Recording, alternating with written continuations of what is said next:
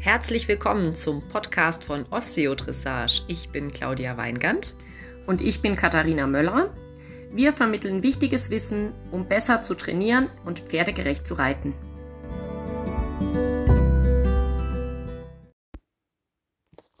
Vielleicht kennst du diese Pferde und auch diese Pferdebesitzer. Es gibt Pferde, die laufen irgendwie komisch. Der Trainer sagt vielleicht, ja, das Pferd ist schief, du musst mehr Renvers nach rechts reiten und vielleicht auch Schulter herein nach rechts, keinesfalls andersrum, das macht es schlechter. Der nächste Trainer sagt, Seitengänge sind Mist, das lassen wir einfach, du reitest jetzt nur noch vorwärts. Der Pferdebesitzer macht beides und beides führt irgendwie nicht dazu, dass das Pferd sich besser bewegt. Also holt er sich vielleicht einen Osteopathentermin. Die erste Osteopathin kommt, hat ein Faszienrad dabei, sagt, jetzt wird alles besser. Das Pferd läuft auch zwei Tage besser.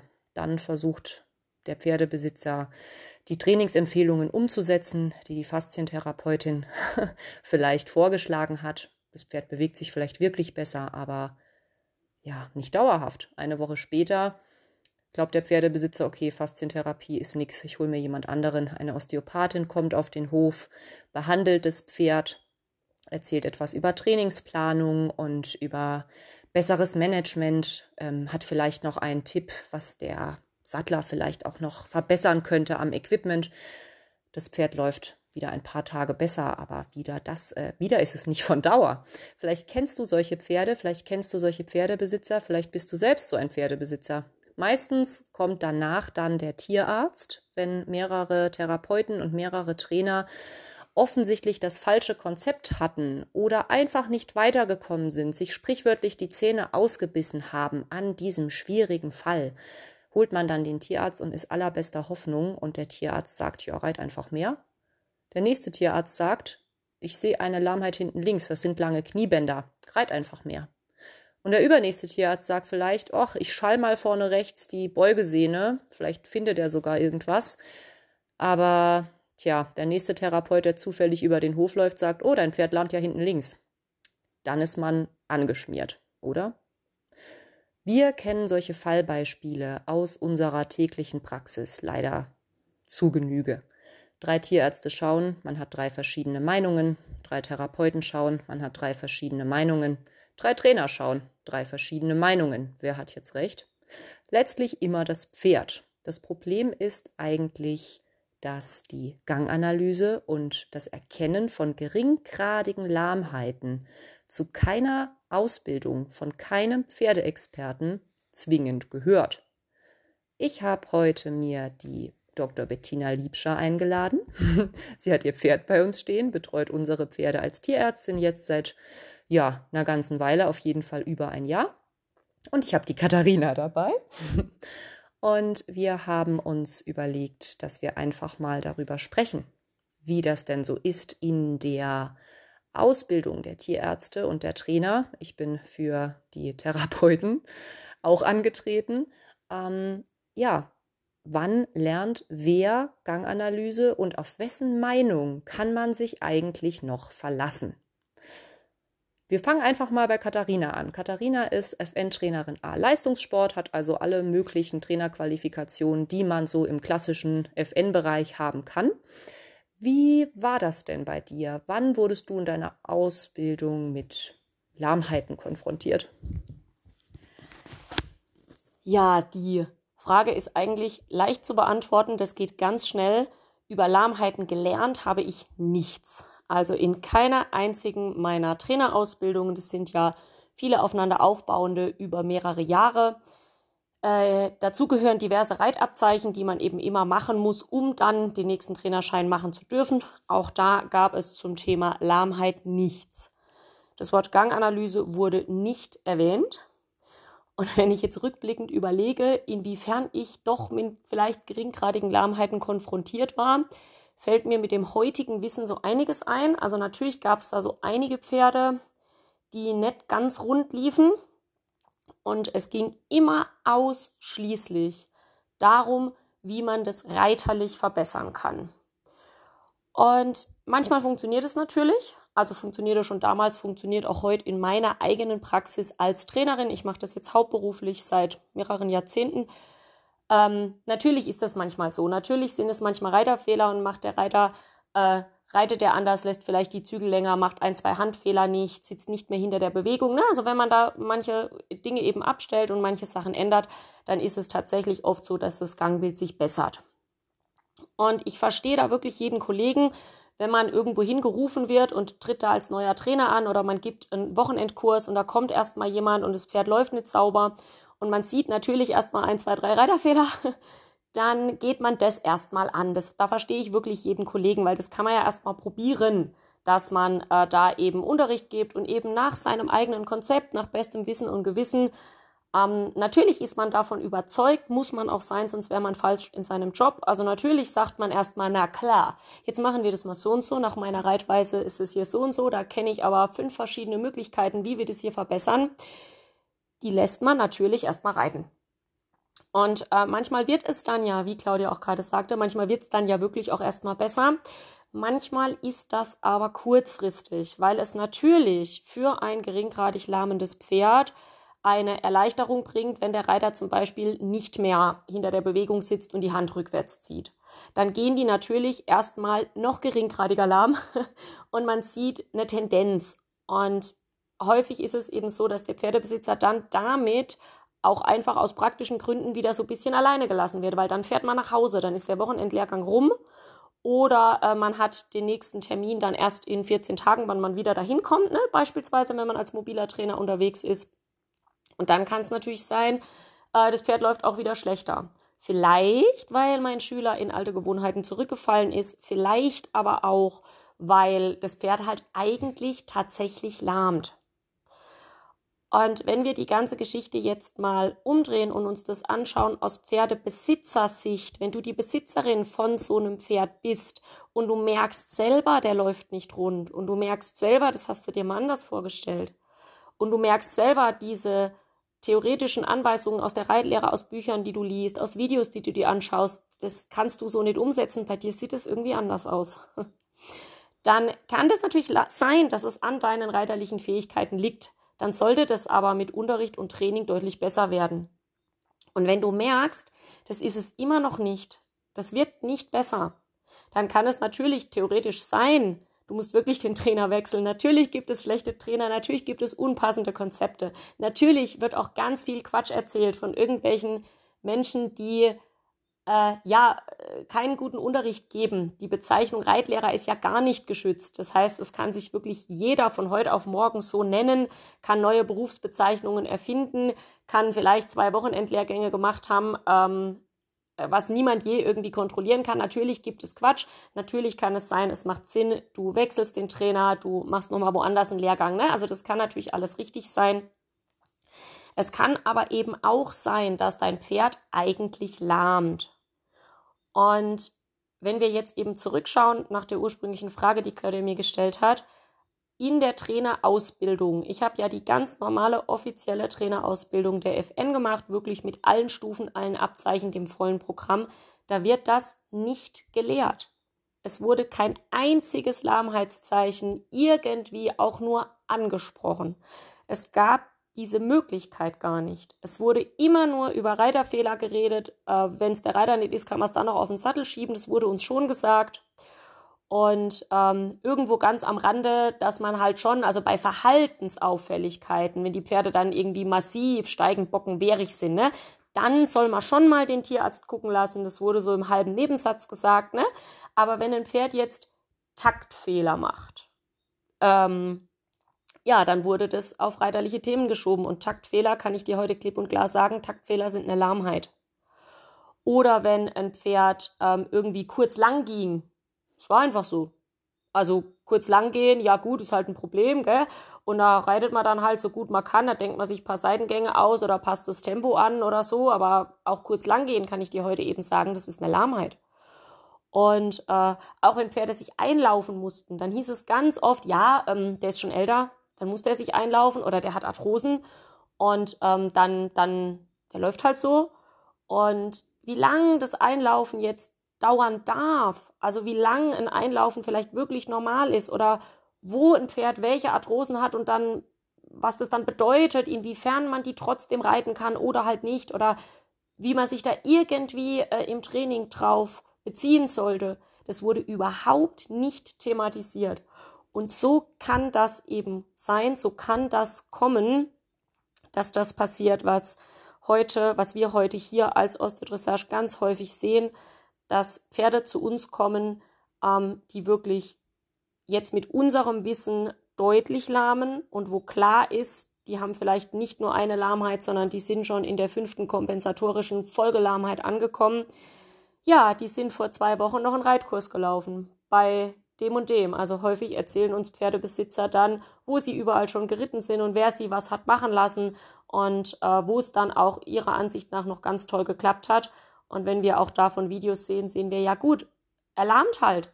Also das, was der Trainer sagt, das stimmt vielleicht, das ist reiterlich bestimmt richtig und ganz viele ganz, ganz freundliche Pferde machen das ja auch noch mit, aber sie lahmen währenddessen. Und das ist ja unter der unter dem Wissen, dass es eben in der Trainerausbildung nicht gelehrt wird und dass sich wirklich ja auch jeder Trainer nennen kann, also unabhängig von egal welcher Ausbildung, kann es eben sein, dass dein Trainer eine Lahmheit sieht und dir das sagt und sagt, hey, da musst du gucken lassen, hey, wir gehen heute nur Schritt, ähm, da brauchst du einen Tierarzt oder äh, du kannst den Reitkurs wirklich nicht mitreiten, wir brechen sogar ab und sich damit entsprechend unbeliebt macht, ist klar. Oder es kann sein, dass du einen Trainer hast, der dich das einfach trotzdem komplett durchreiten lässt, der dich galoppieren lässt, der dich springen lässt, der dich Traversalen machen lässt, obwohl das Pferd lahmt, das passiert, das kommt vor. Und wenn du da ein scheiß Bauchgefühl hast, verlass dich nicht drauf, dass der Trainer die Verantwortung dafür trägt.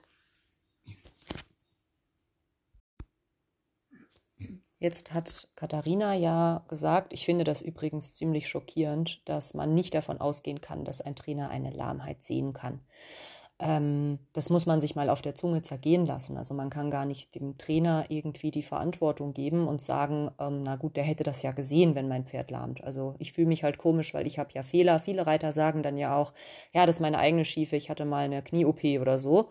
Ähm, ja, es kann wirklich sein, dass das Pferd trotzdem lahm ist. Und es kann einfach sein, dass der Trainer die Lahmheit wie gesagt, nicht sieht, weil er lernt es auch nicht unbedingt in seiner Ausbildung, sehr sicher sogar nicht. Ja, wie ist das jetzt bei Tierärzten? Wenn man jetzt sagt, gut, ich habe ein dummes Bauchgefühl, mein Trainer sieht das vielleicht nicht, ähm, dann hole ich doch mal einen Tierarzt. Bettina, kann man davon ausgehen, dass der Tierarzt, den ich hole, die vielleicht geringgradige Lahmheit meines Pferdes auch sieht? Also man würde ja eigentlich davon ausgehen, dass das jeder Tierarzt oder jeder äh, Student im Studium lernt. Ähm, erschreckenderweise ist das nicht so. Also ähm, wenn ich mich an mein Studium erinnere, ich war in fast jeder Vorlesung und jeder äh, Stunde oder Übung dabei und war auch äh, hoch motiviert, sehr konzentriert. Und ich erinnere mich ähm, daran, dass wir zwar gelernt haben, wie man eine Lahmheitsuntersuchung macht, also dass man das Pferd auf harten, weichen Boden anschaut, Schritt, Trab, sowas halt, äh, Beugeproben macht und so weiter. Aber tatsächlich wurde auf die Ganganalyse an sich wurde nur sehr kurz eingegangen. Also man lernt beispielsweise bei einer Vorhandlahmheit, dass das Pferd eine Nickbewegung zeigt und halt äh, nach unten nickt, äh, wenn das Pferd aufs gesunde Bein fällt. Ähm, und tatsächlich, was die Hinterhandlahmheit betrifft oder woran ich das erkenne, äh, kann ich mich an nichts Handfestes erinnern. Also es hieß dann halt, die Beckenbewegung, Gruppenbewegung ist asymmetrisch. Und irgendwie dachte ich immer, ja, man müsse das dann erkennen. Also wenn ich jetzt dann fertig bin, dann erkenne ich das automatisch. Genau, dann kann ich das einfach. Und als ich dann in der Klinik halt äh, nach dem Studium dann Lahmheitsuntersuchungen mitgemacht habe, da äh, erinnere ich mich, war ich immer sehr frustriert, weil ich das nicht erkannt habe oder was anderes gesehen habe und dachte, okay, also Lahmheiten sind nichts für mich, ich äh, bin zu blöd, das zu erkennen, das ist einfach so. Ähm, aber tatsächlich äh, ist es so, dass man das einfach nicht systematisch lernt. Ähm, genau, ich habe das dann systematisch gelernt und äh, erkenne jetzt die Sachen auch ähm, und jetzt macht es äh, richtig Spaß. Aber das ist halt wirklich ein Problem, dass man das nicht lernt und sozusagen ja nichts Handfestes hat, äh, wonach man sich richten kann. Und dann natürlich, wenn es äh, Pferde sind, die auf mehreren Füßen lahm sind oder wo es geringgradige Lahmheiten sind, dann äh, erkennt man halt, wenn man nicht weiß, auf was man schauen soll, überhaupt nichts und sagt dann halt, ah ja, der läuft ein bisschen kurz, der ist ein bisschen verspannt, es ist einfach so. Und ähm, macht dann halt keine richtige hm, Lahmheitsuntersuchung, weil man ja, wenn man im weiteren Schritt dann zum Beispiel diagnostische Anästhesien macht, also die, den Fuß von unten nach oben betäubt, um die lahme Stelle zu finden, dann muss ich ja auch einen Unterschied sehen. Und wenn ich schon vorher nicht sehe, äh, wo die Lahmheit ist oder welcher der lahmste Fuß ist, dann kann ich das ja erst recht nicht vergleichen. Und dann äh, wird halt häufig gesagt, ja, der läuft einfach ein bisschen steif. Das ist so, äh, obwohl es eigentlich eine Lahmheit ist. Das heißt, wenn ich einen Tierarzt hole, kann ich nicht unbedingt davon ausgehen, dass der die Lahmheit auch sieht. Ja. Okay. Das ist natürlich auch krass und das erklärt aber eben auch, dass dieses drei Tierärzte, drei Meinungen ähm, natürlich passieren kann. Woher zieht man denn überhaupt die, ähm, ja, die, die Gewissheit, auf welchem Fuß das Pferd lahmt. Also wenn man das im Studium nicht lernt, ist es dann Zufall, ob man einen guten Mentor hat, irgendwie einen Tierarzt, der das schon gut kann, der das gut beherrscht. Also ist es wirklich einfach Zufall, ob mein Tierarzt das vielleicht zufällig kann. Ähm, so kann man sich das vorstellen. Hm, also ich würde schon sagen, dass es halt sehr darauf ankommt, äh, wo man quasi nach dem Studium ist und von wem man das lernt. Ähm, Wobei, also so wirklich, also bei mir war es in der Klinik so, ich war bei den Lahmheiten dabei und es wurde dann halt gesagt, ja, der ist hin links lahm, aber ich habe es halt einfach nicht gesehen und ähm, habe halt auch da keine so handfesten äh, Zeichen gelernt. Schau mal dahin oder schau mal dahin. Daran siehst du das. Also es bleibt irgendwie so ein bisschen eine subjektive Sache und man denkt halt, man müsse das jetzt eigentlich sehen, sonst ist man mhm. zu blöd dazu, mhm. so ungefähr. Dann hältst du dich selber für, für zu blöd, ja. obwohl es dir niemand beigebracht ja. hat. Und das kursiert ja wirklich in ganz, ganz äh, breiten Kreisen, dass man denkt, äh, der eine kann es, der andere kann es nicht. Also, dass man einfach denkt, entweder über sich, ja, ich sehe das halt irgendwie, oder dass man über sich oder auch über andere denkt, ähm, ja, der sieht halt nichts. Und dass es irgendwie, dass man irgendwie davon ausgeht, das hätte irgendwas mit einem ominösen Talent zu tun oder mit einem äh, besonderen Auge oder mit einem siebten Sinn. Es gibt ja auch so Tierärzte, wo man sagt, oh, die sind gut mit Lahmheiten. Also die haben schon Zeug gefunden, das hat ja keiner gesehen, gell?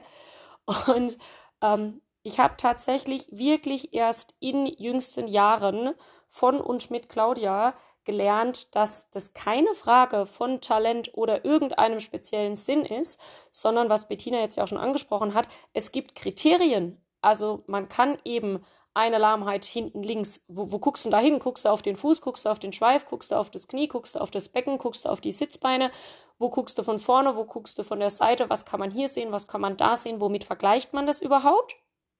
Also man kann tatsächlich gar nicht nur jetzt auf das ganze Bein gucken oder auf die Gesamtbewegung, sondern man kann wirklich einzelne Körperteile in der Bewegung, eben dann auf hartem, weichem Boden und so weiter, was Claudia uns bestimmt gleich noch erzählen wird, die kann man halt wirklich vergleichen und das kann man lernen, wenn es einem jemand sagt.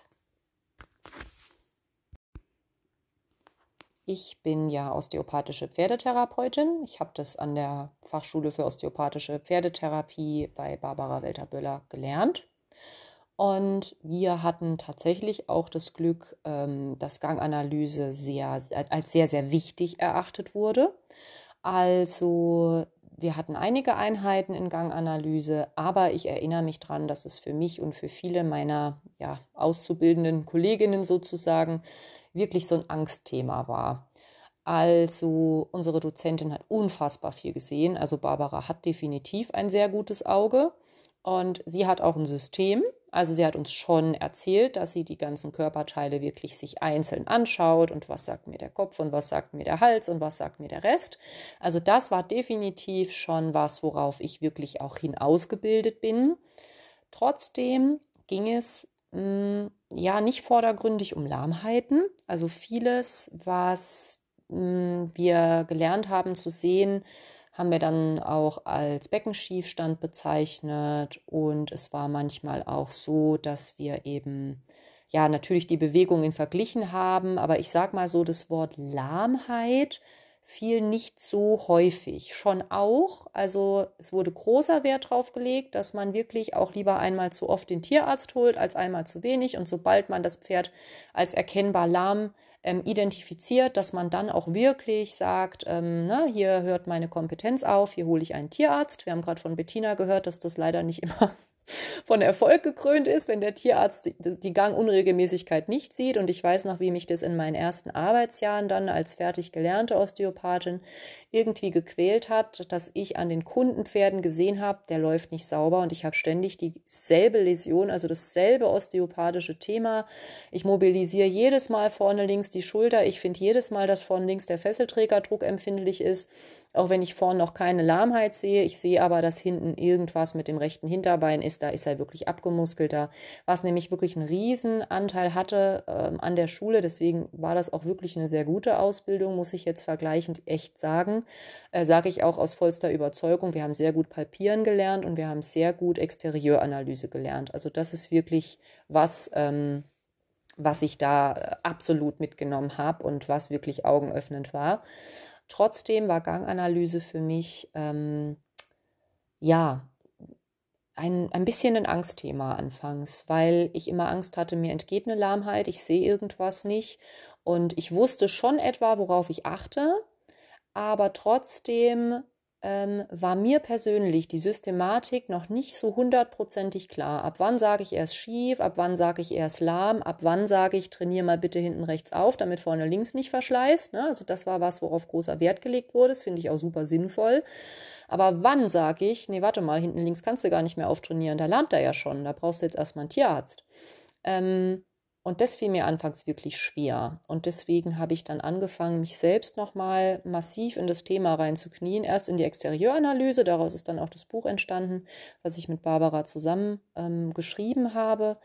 Und dann die Ganganalyse, weil ich mich da selbst irgendwie als nicht so sonderlich talentiert empfunden habe. Ich dachte immer, ja gut, da kann man jetzt so viel sehen. Im Nachhinein voll lustig. Im Nachhinein voll lustig, aber ich habe mich dann so da reingekniet, weil ich mir dachte, das kann doch nicht wahr sein. Es muss doch irgendein System geben, ab wann gilt das Tier als lahm, ab wann kann ich sagen, es ist schief und ab wann kann ich sagen, trainieren und ab wann sage ich, ähm, nee, da ist weitere Diagnostik nötig. Und ich habe mich dann durch die Literatur gegraben. Ich habe das wunderschöne, sehr teure Buch äh, von Ross und Dyson, ähm, The Lameness in the Horse. Das ist ein englischer ähm, Riesenschinken. Da gibt es einige Seiten über Ganganalyse. Also das Buch hat, weiß ich nicht, sehr, sehr viele Seiten. Davon sind vielleicht 30 über Ganganalyse, aber sehr eng gedruckt. Also man kann da wirklich viel mitnehmen. Dann habe ich noch am ein, zwei weitere Bücher gelesen. Ich muss tatsächlich sagen, die deutschen Standardwerke für Lahmheitsdiagnostik waren aus meiner Sicht alle, Entschuldigung, Mist.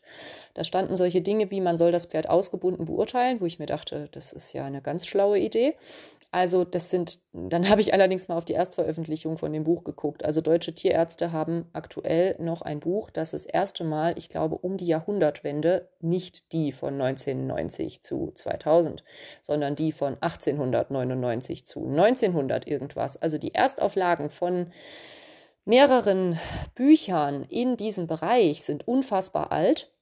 Man könnte jetzt sagen, alt, klassisch, wunderbar. Es ist aber teilweise wirklich nicht mehr zeitgemäß und teilweise ähm, widerspricht es auch wirklich dem, was ich gesehen habe, was ich gelernt habe und auch dem, was sich dann später in der Diagnostik äh, bestätigt hat. Und ähm, ich habe mir dann ganz viele Studien noch durchgelesen, wie überhaupt schon mal berechnet wurde, wann ein Pferd lahmt, also was es da an wissenschaftlichen Daten gibt. Und ähm, ja, bin dann durch diese ganze Recherchearbeit dahin gekommen, dass ich ein System angefangen habe zu entwickeln und dann habe ich das natürlich erstmal überprüft. Da kam mir die Bettina ganz recht. die Bettina dachte nämlich, sie kann orthopädisch nichts. Das heißt, sie ist die erste Tierärztin, die gesagt hat, naja gut, was die Weingart erzählt, also schlimmer kann es nicht werden. Und so ähnlich war das. Wir hatten hier wirklich auch mehrere Fälle, wo ich osteopathisch ein bisschen mit dem Latein am Ende war. Ne? Also ich habe gesagt, gut, den Beckenschiefstand kann ich behandeln, der kommt halt morgen sofort wieder. Also irgendwas stimmt da nicht. Und dann ähm, sind wir auch wirklich in die Lahmheitsdiagnostik gegangen. Dann hat Bettina das anästhesiert. Dann haben wir geguckt, ach guck mal, ähm, wenn die oder die Region ähm, wehtut, dann stimmt das, was der äh, Mike Ross zum Beispiel schreibt. Dann verschwindet das und das Gangbild, wenn ich das und das anästhesiere. Und das war wirklich super interessant. Das war wie so ein bisschen eigene Forschungsarbeit, dass ganz viel von dem, was ich in mein System übernommen habe, von diesen ähm, wirklich hochkarätigen, super coolen Autoren, ähm, plus Eigenbeobachtung, Eigenerfahrung, plus das Wissen von Barbara, um Gottes Willen, nicht zuletzt genannt, sollte das werden, ähm, dass das zusammen wirklich ein, ein System ergibt, das sich in der Praxis echt auch bewährt. Also es ist wirklich so, gewesen, wenn wir eine Lahmheit gesehen haben hier oder auch mehrere Lahmheiten gesehen haben, dann hat sich das ganz häufig wirklich dann bestätigt. Das waren dann Pferde, da haben wir dies, das und jenes eben in der Anästhesie, in der Ganganalyse rausgefunden. Und wenn die dann eben in die Klinik gegangen sind für weitere diagnostische Möglichkeiten, ne, also wenn man mehr als Röntgen oder Ultraschall braucht oder einen besseren Ultraschall braucht als den mobilen, dann haben wir die in die Klinik überwiesen und das hat sich dann ganz häufig auch ähm, ja, ein, ein, eine Diagnose ergeben, die diese Lahmheit eben verursacht hat. Und was ich äh, bei dieser bei dieser, bei dieser Praxis, die Claudia gerade sagte, was ich da ganz wichtig finde, ist, das sind Pferde, die wurden geritten. Also da kamen dann eben nach der Ganganalyse und Anästhesie, die Claudia und Bettina gemacht haben, kamen dann eben in der Klinik im CT wirklich haarsträubende, harte Sachen raus. Und äh, hat also bestätigt, dass das Pferd da lahm war, wo Claudia es auch lahm gesehen hat und hat dann halt im Nachhinein auch geklärt, dass diese Pferde nicht über Training irgendwie zu verbessern waren und dass man den Pferden und nicht zuletzt den Besitzern damit Unrecht getan hat, die eben weiter reiten zu lassen, dann eben die Leute da zu kritisieren und sie reiten einfach schlecht oder sie longieren einfach schlecht und wenn die jetzt aber mal nach meinem System longieren lernen, dann wird aber alles gut. Nein, so war es nicht, weil es einfach nicht ging. Und was auch ganz wichtig ist, ich dachte auch als jung ausgebildete Osteopathin, ähm, ja gut, die vor mir hat einfach den Beckenschiefstand nicht gesehen und nicht behandelt, die Schablät. ne, dachte ich ja, die war halt schlecht ausgebildet. Ja, vielleicht. Finde ich, find ich das kann wichtig. sein. Also es gibt auch bei Osteopathinnen und äh, Physiotherapeutinnen und so ganz viele, die das in Wochenendkursen, äh, vielleicht größtenteils online gelernt haben, die nicht viel Praxis am Pferd haben, die vielleicht auch an der Schule sind. Also ich kenne mehrere Gründer von solchen Schulen, die bei Barbara gar nicht das Zertifikat geschafft haben. Die haben dann einfach selbst eine Osteopathieschule gegründet. Sowas gibt es. Ähm, also kann ja jeder machen, wie er möchte, um Gottes Willen. Also ich unterstütze jeden, der seine eigene innere Mission findet und da irgendwie was Gutes tun will. Aber trotzdem muss man schon auch sagen, dass die Qualität der Pferdeosteopathieausbildung natürlich unter sowas leiden kann, um das vorsichtig auszudrücken. Und es gibt auch viele Osteopathieschulen, die Ganganalyse nicht lehren oder anders lehren oder nur sehr, sehr rudimentär lehren. Also viele, viele Kolleginnen kommen dann zu mir und sagen, boah, ich hatte das gar nicht in meiner Ausbildung, ähm, ich möchte das jetzt lernen. Ne? Also wie geht das? Das heißt, auch als aus Sicht des Besitzers ist es eben so, nur weil ich dann eben merke, das läuft nicht so rund, ich hole eine Osteopathin oder weil mein Tierarzt gesagt hat, hm, sieht er jetzt nicht so tierarztrelevant, lahmt nicht genug, hol doch mal eine Osteo oder eine Chiropraktikerin oder, oder einen Physiotherapeuten, ne? Ähm, wenn die das Pferd dann auch nicht unbedingt lahm sehen, wenn die das nicht lahm nennen oder wenn auch die das gar nicht, äh, ja, mir diese äh, Dringlichkeit gar nicht bewusst machen und mich weiter reiten lassen, dann heißt das eben auch nicht, dass das stimmt. Also ich kann mich auch nach einem Osteopathentermin nicht darauf verlassen, dass jetzt die Osteopathin klar überhaupt das Bein erkennt, äh, um das es geht, oder dass die mir dann wirklich auch da selbst äh, ins Gewissen redet als Pferdebesitzer und da irgendwo die Reißleine zieht. Was auch, ähm, was man so denkt, wenn man frisch ausgebildet ist als Therapeut, ne? Ähm, man glaubt ja auch noch, man kann alles reparieren. Also ich dachte, gut, der braucht halt die, die, die und die Behandlungstechnik, die habe ich alle gelernt, ist ja kein Problem, das mache ich jetzt und dann mache ich noch einen Folgetermin, dann mache ich noch einen Folgetermin und dann passt das schon.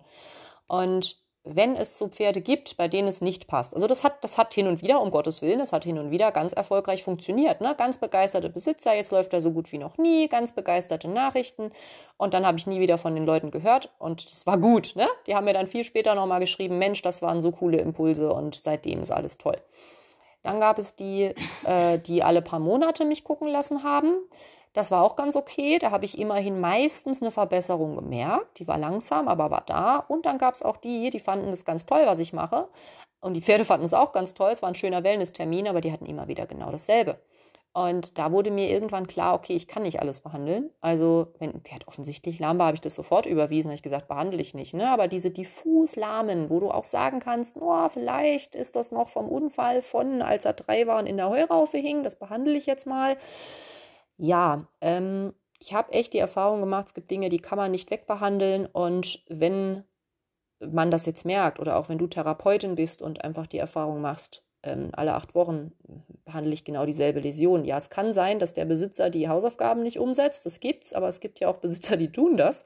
Und wenn es trotzdem nicht besser wird, dann liegt sehr wahrscheinlich irgendwo noch ein Problem vor. Also wir fassen das nochmal kurz zusammen. Es gibt natürlich Trainer, es gibt natürlich Tierärzte und es gibt natürlich Therapeuten, die auch geringgradige Lahmheiten sehr gut sehen. Bislang dachten wir aber, dass das irgendwelche ätherischen Wesen sind, so, na, also irgendwelche, keine Ahnung, Elben, irgendwelche Leute, die keine Menschen sind, die das einfach aus einem ganz besonderen Talent, die quasi dafür geboren wurden, das zu sehen. Ja, also gottgleiche Wesen. Mittlerweile wissen wir, das ist Quatsch. Früher dachten wir das, jetzt wissen wir, okay, nein, es fehlte einfach nur ein einheitliches System.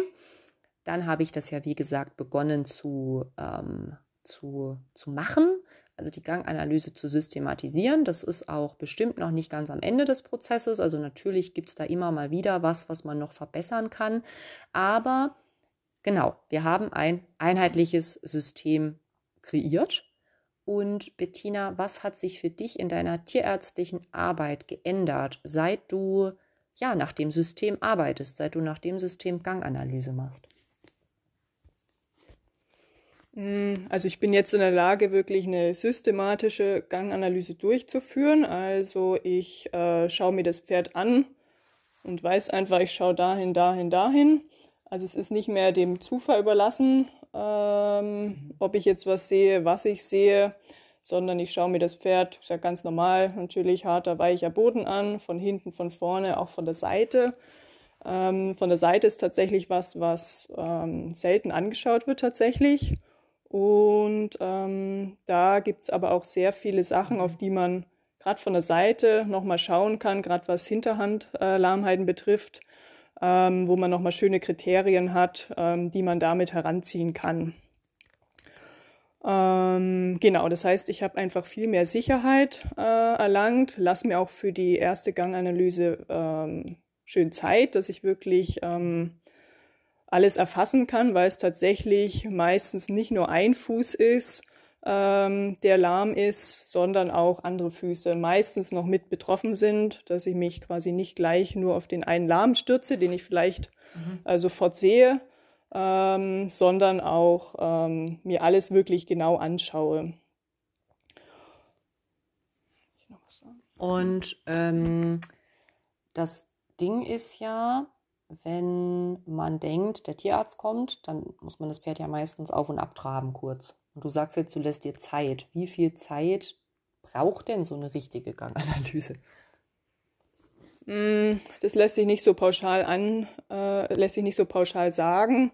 Also wenn es jetzt natürlich ein akut äh, deutlich lahmes Pferd ist, dann lasse ich das da nicht äh, hundertmal hin und her traben. Also es kommt ein bisschen auf den Fall an, genau dann natürlich nicht. Ähm, es geht jetzt eher um diese ähm, unspezifischeren Lahmheiten. Ähm, da gibt es aber auch keine wirkliche hm, Zeitangabe. Also ich gucke mir das im Schritt ausführlich von vorne, hinten, von der Seite an. Ähm, dann im Trab, äh, mache natürlich enge Wendungen rückwärts richten, schaue dann auf weichen Boden, ähm, auch nochmal die Gerade an, Longe und so weiter. Also ich, ach, das ist bei jedem Pferd so ein bisschen unterschiedlich. Ähm, manchmal mache ich auch den harten Boden nur kurz, wenn das Pferd zum Beispiel relativ fühlig ist oder ich da Angst habe, dann verlagere ich es eher auf den weichen Boden. Also es ist im Prinzip schon individuell. Mhm.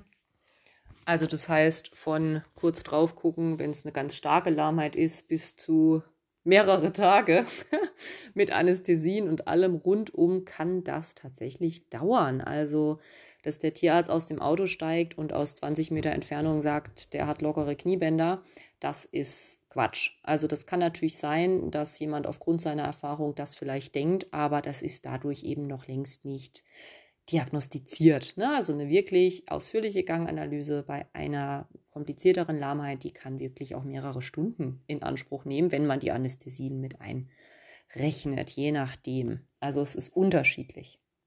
Und man kann nicht sagen, das dauert immer fünf Minuten, es dauert immer zehn Minuten und das ist ganz, ganz wichtig. Was man allerdings wirklich festhalten kann, für dich jetzt als Besitzer, wenn es nur einmal auf und abtraben ist und das heißt, der ist nicht lahm, dann ähm, mhm. ist das tatsächlich Quatsch. Das heißt nur, er ist jetzt nicht so offensichtlich lahm wie für einen Notfall. Ne? Das sieht man auf drei Metern. Aber gerade wenn es um so eine ja, diffizilere Geschichte geht, dann ist da eben äh, auch der weiche Boden dabei, sind Wendungen dabei, Rückwärtsrichten ist dabei. Ähm, auch unterm Sattel schaut sich das Bettina mhm. häufiger mal an, weil wenn es dir eben so geht, dass du sagst, ja gut, das fühlt sich beim Reiten komisch an, die Schiefe geht nicht weg, ich krieg dies oder das nicht weg oder ähm, man sieht es an der Longe einfach gar nicht. Naja, dann macht es halt Sinn, dass auch der Tierarzt sich das Ganze unterm Sattel anschaut. Tatsächlich ist es so, dass jetzt wirklich aus mehreren Teilen Deutschlands, mehreren Bundesländern, Leute zu Bettina fahren, ähm, um eben genau von ihr diese sehr ausführliche Ganganalyse machen zu lassen. Und andersrum ist es leider so, dass wir selbst im Freundeskreis Leute haben mit Pferden, die wohnen zum Beispiel in Norddeutschland, ne? also die kommen nicht mal eben hier runtergefahren, aber die sind wirklich, also die fühlen sich wirklich zu Recht ziemlich alleingelassen, weil die Tierärzte um sie herum das Problem möglicherweise gar nicht sehen. Und ja, wir finden einfach, dass es kein Dauerzustand sein darf. Deswegen haben wir den Ganganalysekurs, das Ganganalysesystem quasi als Online-Kurs zugänglich gemacht.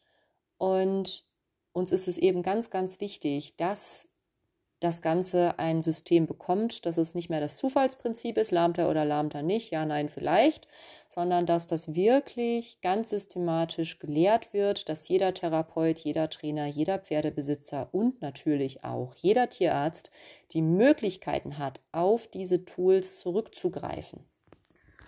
Und dabei ist es einfach total geil. Ich bin extrem begeistert davon, in was für einer Zeit wir leben. Mhm. Ähm, wir machen ja viel Online-Kurse und der Ganganalysekurs ist wirklich der, bei dem ich das Konzept online am aller, aller, aller sinnvollsten finde. Äh, das hat jetzt Claudia gar nicht gesagt. Also Claudia macht natürlich oder hat auch viele Live-Fortbildungen gemacht für Trainer, auch für Tierärzte. Mhm. Ähm, ja, vor Ort um eben ihr Lahmheitsanalyse, Ganganalyse-System ähm, vor Ort Leuten beizubringen. Und danach erst haben wir das als Online-Kurs aufgelegt äh, auf unserer Lernplattform, eben aus der Dressage Online College. Und das ist online nochmal wirklich geiler, weil das Ganze natürlich mit Videos mhm. arbeitet wenn du ein Pferd auf Video siehst, musst du es ja eben auch nicht immer nochmal laufen lassen. Je nach Lahmheit ist es, wie Bettina ja schon sagte, ne, wenn es zum Beispiel akut fühlig ist, ist es ja einfach für das Pferd wirklich nicht nett, wenn man das dann äh, noch fünfmal über die Pflastersteine traben lässt. Ähm, ja, da reicht vielleicht auch einmal und man hat dann ein Video. Und in den Videos, auch das nutzen wir ganz häufig, kann man sich das Ganze in Zeitlupe anschauen, sodass aus diesem ominösen, ich sehe da irgendwas, aber ich weiß nicht genau was, und diesem ominösen, nee, ich sehe da nichts, aber vielleicht spinne ich auch, ähm, dass man da dann wirklich Schritt für Schritt diese gesamten Kriterien, die die beiden auch schon angesprochen haben, ja, dass man die dann durchgehen kann. Wir haben sehr, sehr viele unterschiedliche Pferde, weil auch da herrscht eine riesige Unsicherheit. Äh, was ist denn, wenn es ein Chatty ist? Oder äh, häufigste Frage, jetzt habe ich einen Isländer. Der Isländer trabt halt eh nicht so wie das Hannoveraner Sportpferd. Wie bewerte ich das jetzt? Äh, wo ist es eine Gangveranlagung? Wo ist es eine Lahmheit? Was, ähm, mhm. ja, was mache ich denn da jetzt draus? Und in diesem System haben wir wirklich ganz, ganz viele, wirklich ganz verschiedene Pferderassen. Ähm, ja, in ganz vielen verschiedenen Situationen gefilmt und eben auch sehr, sehr viele aus der echten tierärztlichen Praxis, wo dann einfach auch klar ist, ne, wo hinterher wirklich auch Diagnostik gemacht wurde. Das ist hier kein Rätselraten, sondern das Pferd hatte dann auch wirklich entsprechende Befunde, dass man das da wirklich, äh, ja, dass man da rückschließen kann und dass wir da auch wirklich sicher sein können, dass wir ganz klare und äh, ja, für den Lerneffekt von euch als Teilnehmern wirklich klare Fälle auch zeigen können. Und dieser Lerneffekt, der ist krass. Also die Feedbacks zu diesem Online-Kurs mhm. Ganganalyse, die sind der Wahnsinn. Also von Pferdebesitzern, die wirklich sagen, ich lerne es jetzt selbst. Ich war in der Klinik, ich wollte das Pferd vorstellen, ich habe so viel Geld in die Hand genommen, die haben mich heimgeschickt. Dann bin ich woanders hingegangen, haben die mich wieder heimgeschickt. Oder die haben ein Bein untersucht und ich denke eigentlich, es wäre das andere. Spinne ich jetzt? Ich meine, die sind Tierarzt, ich nicht. Jetzt lerne ich das selbst, jetzt schaue ich selbst. Ähm, ja, von solchen Besitzern bis hin wirklich auch zu Tierarztkolleginnen, die eben genau dasselbe Thema haben, was Bettina auch hatte, die sagen, ja, ich habe das so nicht gelernt oder ich war gar nicht an der Pferdeklinik, also ich hatte jetzt gar nicht ähm, diese, die, diesen Ausbilder, diesen Mentor. Ich hatte jetzt niemanden, der mir das dann wirklich in der Praxis am Pferd nochmal so richtig sagt. Äh, ja, die Vorlesungen haben nicht gereicht. Die jetzt dann eben auch diesen Ganganalysekurs machen und sagen, so jetzt bin ich mir wirklich sicher. Äh, wir haben auch ganz, ganz viele Therapeutinnen, das sagte Claudia gerade schon, die eben sagen, ja, sie hatten es so gar nicht oder sie hatten es zwar und sind sich aber unsicher, die jetzt wirklich das nochmal Schritt für Schritt durchgehen möchten, ähm, die jetzt auch sagen, endlich können sie sicher sagen, wann soll das Pferd geritten werden, wann wird es trainiert, ähm, was wird durch meine Behandlung besser, was aber eben auch nicht. Und ich, gut, also als Trainerin ne, ist ja mein, mein Hauptberuf. Ich finde es besonders für Trainer ist es ganz besonders wichtig, dass man vergleichen kann. Es gibt ja kein Schwarz-Weiß. Es gibt nicht, ja, ist komplett lahm. Klar, das sieht jeder. Natürlich geht's dann zum Tierarzt. Natürlich brichst du dann die Reitstunde ab. Aber das hätte der Besitzer selbst gesehen. Also wenn ein Pferd wirklich auf drei Beinen humpelt, dann wäre der nicht zum Reitkurs hingefahren. Sondern es ist ja ganz oft so, dass es wirklich geringgradig ist oder wechselnd, dass man denkt, na, in der Kurve sehe ich's. Nee, jetzt geht's wieder. na, ähm, also heute, also gestern war es besser, oder? Oder? Oder? Und dass man dann eben auch explizit als Trainer Kriterien hat, anhand derer man das sehen kann, so dass ich heute und gestern vergleichen kann, so dass ich sagen kann, du am zweiten Kurs, am zweiten Kurstag, nachdem wir gestern eben jetzt hier unsere Galopptour geritten sind, jetzt bewegt er sich schlechter. Ja, wir brechen das ab. Ja, stell ihn vor, das ist ein Fall für den Tierarzt. Oder, und auch das kommt vor, also um euch die Angst auch ein bisschen zu nehmen, Natürlich ist es auch manchmal so, dass man dann schon äh, die Flöhe husten hört, ne? Und dass man dann schon, wenn das Pferd nur mal ganz leicht komisch guckt, weil er vielleicht wirklich mal irgendwo ausgerutscht ist, ähm, dass man dann schon denkt, oh, oh, oh, oh, oh, man sieht nur noch lahme Pferde, hier ist alles kaputt. Naja, auch dann hilft einem die Ganganalyse, weil man dann eben sehen kann, ob ein Pferd sich ehrlich einläuft. Das mag sein, das mag es geben, ne? Dass man sagt, so, jetzt trappen wir mal fünf Minuten, fünf Minuten ist meine Grenze und in den fünf Minuten sehe ich die und die und die und die Kriterien, ja, die verschwinden wirklich. Und dass man klipp und klar sagen kann, wenn ich jetzt mit dem Reiter die und die Übungen mache oder ich reite die und die Seitengänge, die eben meiner Reitlehre nach äh, jetzt da passen müssten, dass ich dann Kriterien habe, anhand derer ich sagen kann, ja, das wird besser. Na, da lasse ich aber meinen Reiter weiterreiten. Dann sag ich zu dem hier Trainingsplan, los geht's. Äh, da machen wir aber mal und du bist hier genau richtig. Komm in die Reitstunde, äh, Attacke oder dass ich eben anhand dieser Kriterien auch sagen kann, das sind zwar theoretisch die richtigen Übungen und du machst sie nicht mal schlecht, aber das wird hier nicht besser. Und wir geben das ab und schicken dich zum Tierarzt. Wir nehmen das Pferd aus dem Training und äh, hören eben auf, weder dem Pferd noch dem Reiter irgendwie Unrecht zu tun. Wenn du dich für das Thema interessierst, weil du Pferdebesitzer bist, weil du Therapeut, Tierarzt, Trainer, irgendeine Berufsgruppe rund ums Pferd bist, Hufbearbeiter finde ich auch super wichtig. Auch da ist es super sinnvoll, dass man nicht alles auf die Hufe schiebt. Sicherlich können die Hufe lahmheitsverursachend sein, aber dass man auch da das große Ganze im Blick behält, dass man bei einer kurzen Ganganalyse, ähm, ja, die man ja idealerweise macht, auch schon mögliche Zeichen sieht und den Besitzer darauf hinweisen kann. Ähm, ja, also wenn du dich angesprochen fühlst von diesem System, wenn du das auch unbedingt lernen möchtest, wenn du sagst, jawohl, das ist es, dann äh, ja, schau doch gern bei uns vorbei im äh, Osteodressage College, www.osteodressage.college. Da findest du auch unsere Angebote zur ähm, Ganganalyse. Ja, dann freuen wir uns sehr, wenn wir dich im Online-Kurs begrüßen können. Ansonsten, ja, vielen Dank fürs Zuhören und wir hoffen, die Podcast-Folge hat dir gefallen.